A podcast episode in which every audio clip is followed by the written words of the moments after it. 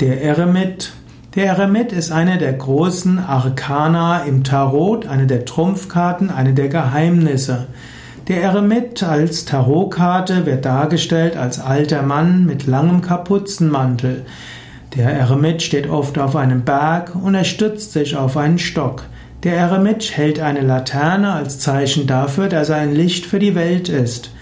Der Eremita wird manchmal auch dargestellt mit dem Auge Gottes, Pyramide mit Auge, umgeben von Kreuzen, Symbol für die Weisheit. Der Eremit hat die Zahl 9. Zahl 9 symbolisiert auch die innere Umkehr, die Andacht. Die, der Eremit kann aber auch die Gefahr der Weltentfremdung bedeuten, die innere Emigration. Der Eremit entspricht dem Tierkreiszeichen Jungfrau und der hebräische Buchstabe Jod. Der Eremit symbolisiert auch eine gewisse Phase im Leben eines Aspiranten. Ein ernsthafter Aspirant muss sich auch eine Weile vom Alltag absetzen, eine Weile in die Einsamkeit gehen oder in einen Ashram gehen, intensiv praktizieren.